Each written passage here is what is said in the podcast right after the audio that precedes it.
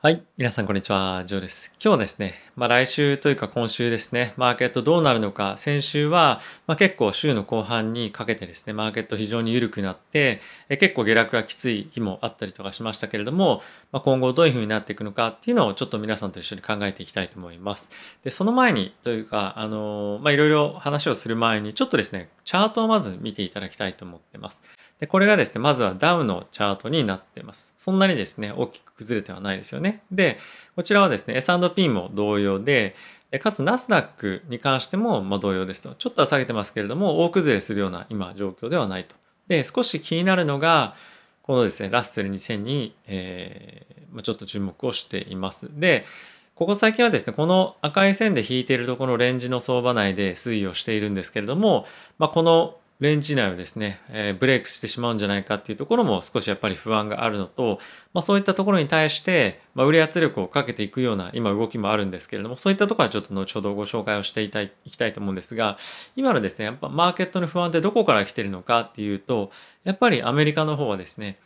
今後の金融政策ですとか、まあとは景気が鈍化するんじゃないかとかですね、そういったところ結構非常にいろんな状況が、まあ、いろんな要件がですね、ミックスして、不安定な要素に今あの不安定な相場になってきているというのがあるのかなと思います。でその一方でこれアメリカだけじゃなくて、まあ、よりマクロの観点から考えると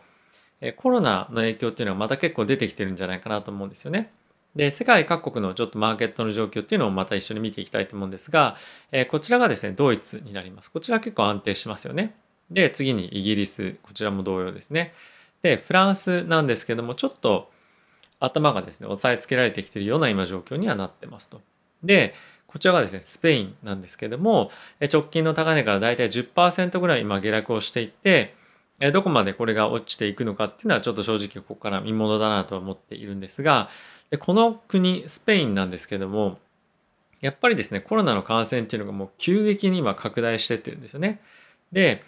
バルセロナですとか、まあ、そういった近辺ではですねもう外出が夜禁止になったりとかしてるので、まあ、この辺りはですねもろにコロナの感染拡大の影響っていうのを受けてるんじゃないかなと思っています。でじゃあ気になるのはですねアメリカどうなってるのかっていうところなんですけどもアメリカはですね今ちょっと上がってきているんですけれども、まあ、そんなにまだ急激じゃないよと。ただし、今やっぱ夏なので、まあ、今後人々がどんどん外に出ていって、まあ、濃厚接触をすると。で、先日皆さんもですね、え大谷さんをですね、大谷選手をですね、見るために、えー、と野球のオールスターゲーム、まあ、テレビでもしくは YouTube でちょっと見たかもしれませんけれども、まあ、ああいうような状況になってるともう人がワンサが外に出てると、まあ、そうなってくると感染の拡大を抑えることって結構難しいんじゃないかっていうように思いますよね。でただしこんな状況の中デルタ株を非常に気にしている状況の中イギリスはですねなんともう普段の生活に戻しますよということを今やろうとしてます。で、ナイトクラブも出入り自由だし、もうある意味好きにやってくださいっていうような状況に、まあ、今後していく予定となってます。で、それで普通の生活をしたければ、あの、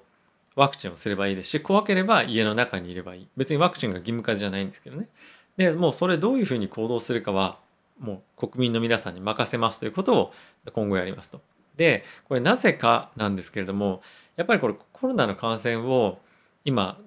あのしている人がいますと。でそういう人たちの感染してもですね死に至る死に至るケースがものすごく減ってきてるんですよね。で特にやっぱワクチンをしてる人が増えてるにもかか増えているので、まあ、そういう状況にもなってる。でかかってる人たちっていうのは結構今若者が多いとワクチン接種してない。でそうなると彼らに関してはもちろんやっぱ免疫とかっていうところも強いのでそんなに死亡者が増えてこない。なのであれば今のようにあの行動制限して経済を圧迫するよりも、まあ、どんどんどんどん促して外に出させて経済を活性化させるっていうところのが優先じゃないかっていうようなのが今の傾向としてありますと。でこれはおそらくですね世界中でも同じような状況に今後なってくるんじゃないかなと思うんですよね。ワクチンを接種させてかかっても軽症なのでもうどんどん外に出て経済活発化してお金使ってくれっていうような感じになると。で、ただし、まだ少しマーケットの状況を見てみると、このスペインの株下がってますけれども、やっぱりコロナに関しては少し気にしていると。なので、そこのえ国の政策レベルの狙いとまだマーケットでの着目しているポイントっていうのが少し若干ずれてるんじゃないかなと思うんですよね。で、あともう一点僕が気になってるポイントっていうのは、アメリカのこちら10年債の金利の推移なんですけれども、現在1.3というところまで下がってきてます。で、これやっぱ1.3から1.2に、まあ、もし入ってくるようであれば、結構やっぱリスクオフがあの進まない限りそこには落ちてこないかなと思うんですよね。で、なぜかっていうと、2023年と2024年で今大体ですね1%ぐらいだったと思うんですけども金利の利上げをですね織り込んでると。でそこからもう一回利上げするとすると1.25%の水準まであのいくと。で1回の利上げにつきですね0.25%上げるんですね。なので5回分あの利上げっていうのを大体織り込むことになると。でもうすでに再来年ぐらいで4回利上げを織り込んでる1%利上げを織り込んでるんであれば10年債でやっぱその1.25とかその近辺の、え金利水準ってものすごくやっぱ低いんじゃないかなと思うんですよね。でなのでやっぱ加減に関してはもうこの10年債の金利の加減っていうのはやっぱこの1.3っていうのも結構行き過ぎてるとあその悲観かなり悲観な方向になってきてるんじゃないのかなと思うのでやっぱここをさらに割り込んで1.2にまあ肉薄っていうかあの向かっていくようであれば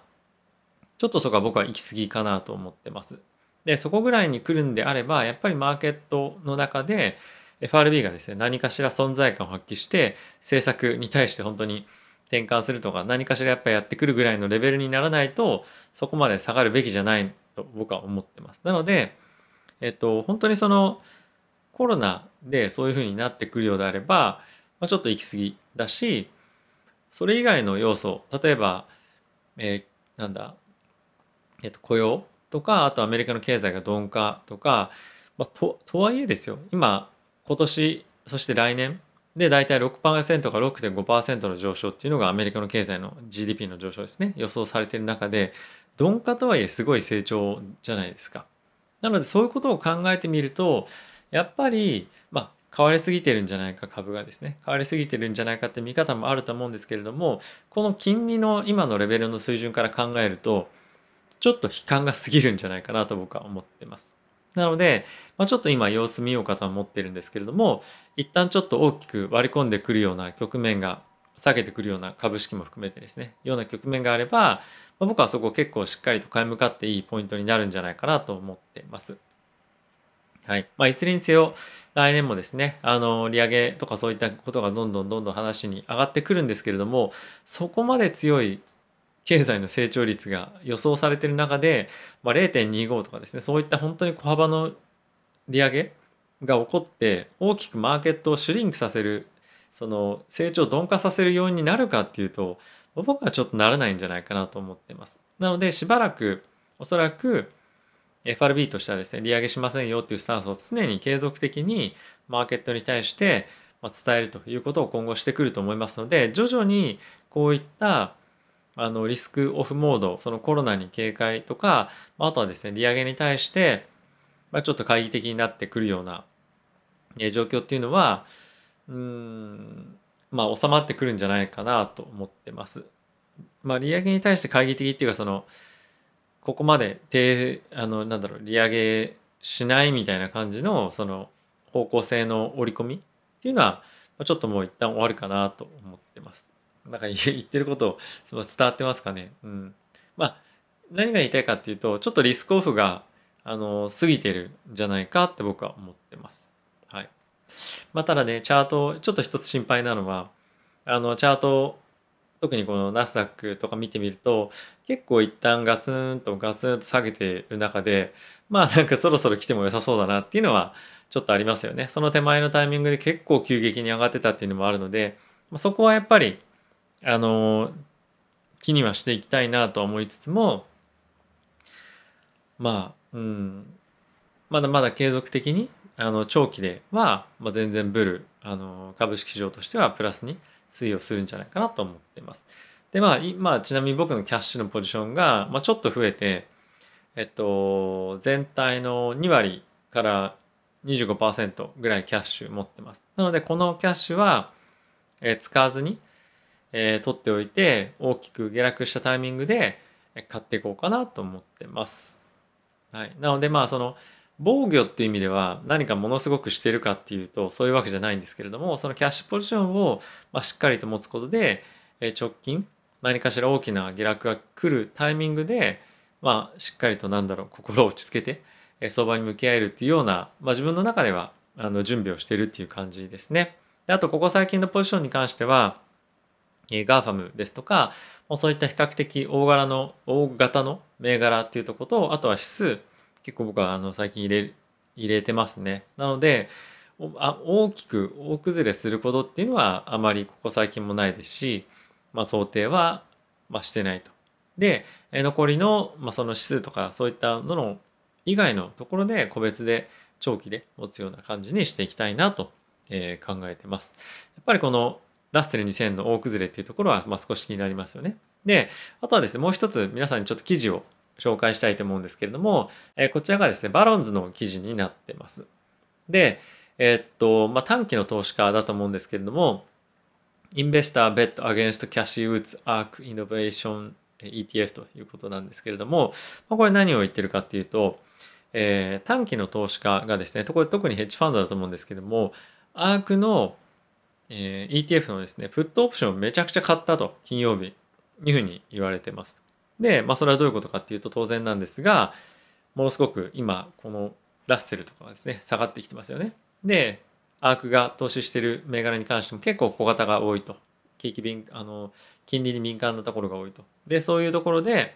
えー、ここ最近下落してるのをさらに落ちていくんじゃないかっていうふうな形で、金曜日ものすごいプットオプション、まあ、ファンドを買ったんですね。で、それがですね、過去にもありましたと。で、書いてあって、えっと、5月13近辺にも同じようなことがあって、で、そのタイミングではですね、こちらですね、5月13って、ここの辺りですね、めちゃくちゃ反発したんですよ、その後。で、過去のデータを振り返ってみると、このアークに対してプットオプションの買いがものすごく入ったタイミング。まあ、別の言い方をすると、えー、もっともっとこのアークのですね ETF が下がるんじゃないかって言って投資家がポジションを取ったタイミングは結構そこから反発をすることすることが多かったと。でそういったあの過去のデータを見てみると今回アークに対してプットオプションめちゃくちゃ買い始めたっていうのはこれ反発のシグナルと捉えていいんじゃないかっていう、まあ、ちょっとあのファンドの人たちをですねバカにしたような記事になってるんですけどもまあそういうこともマーケットでは今言われてますよっていうのはちょっと皆さんにご紹介したかったですね。うん。あまりやっぱりその、なんだろうな、プットオプションのものすごい今買いが入りましたよっていうふうに言ってて、で、どういうオペレーションが入るかっていうと、えっと、ファンドは買うじゃないですか、プットオプションを。そうすると、まあ、いわゆるディーラーというか、プットオプションを売る側の人たちはですね、あの、ヘッジでまあ、空売りするんですよ ETF を。そうすることによってあのちょっと難しい話になっちゃうかもしれないんですけども、えっと、株価がアーク ETF の株価がものすごい下がった時でも自分たちが損しないヘッジっていうのがそそこで出来上がるんですね。プットオプションを売って、えっと、ETF を空売りすると。そうするともしもしですよものすごくプットオプションが売れてたのであれば結構ものすごい量の売りが空売りが入ったはずなんですね ETF に。でちょっとこちら見ていただければ分かると思うんですけど、まあ、そんなに動いてないんですよねあの ETF。なのでマーケットとしてもえ結構売りが入ってたにもかかわらずそんなに影響がなかったと。まあ、なのでそこそこですねしっかりと買いが入ってたっていうふうなのは一定程度言っても大丈夫なのかなとは思ってます。まあちょっとあのさっきの記事もですねあの過去はこうだったっていうだけなので、まあ、今後も絶対こうですよっていうわけじゃないんですけども、まあ、過去の傾向からしてっていうのはまあ一つ言えるのかなと。で、まあ、これはその、ま、ちょっと観点違うかもしれませんけれども、まあ、さっき見ていたように金利がちょっと下がりすぎてるんじゃないかとか、まあ、あとはちょっとそういうふうにあまりにもコロナに対してちょっと敏感に他のスペインの株とかもそうですけども、まあ、反応しすぎていてちょっと今ネガティブにやっぱりマーケットはなりすぎているんじゃないかなっていうのは、まあ、僕は思ってます。なので、ここの辺りで反転してくる、まあ、何かニュースとか、まあ、そういったところが出てくるようであれば、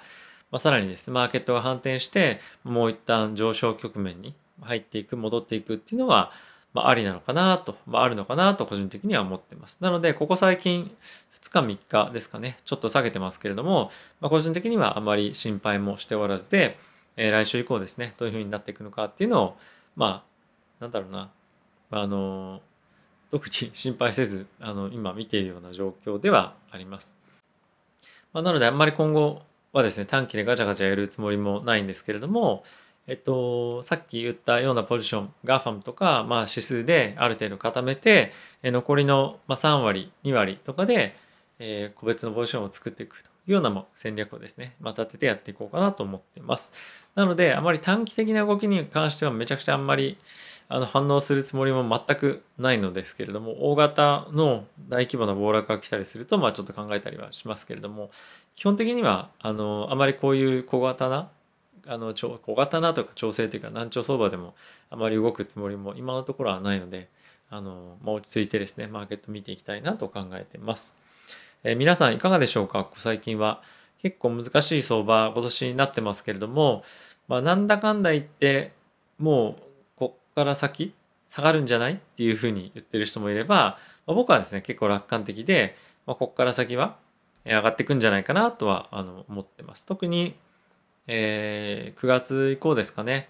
そのアノマリー的にも9月の第2週ぐらいから買われるっていうふうに言ってますけれどもやっぱりとはいえですねしっかりと経済の回復が僕は起こるんじゃないかなと思ってるのでそっちの方で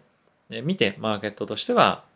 あのいい1年迎えられるというか終えられるんじゃないかなと最終的には思っていますし来年で来年の来年のですね経済活動に関しても非常にやっぱり前向きに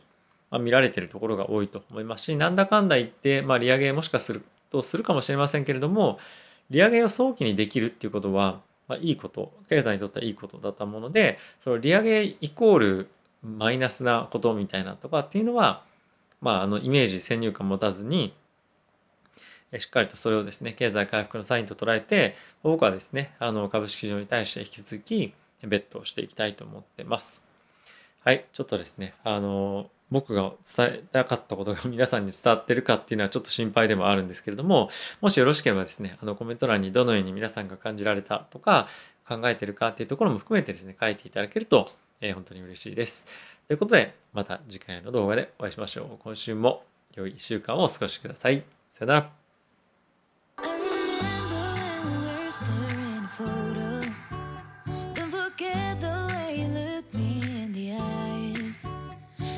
keep you in my heart. In my heart is where you are. I still think of you. I want you coming back.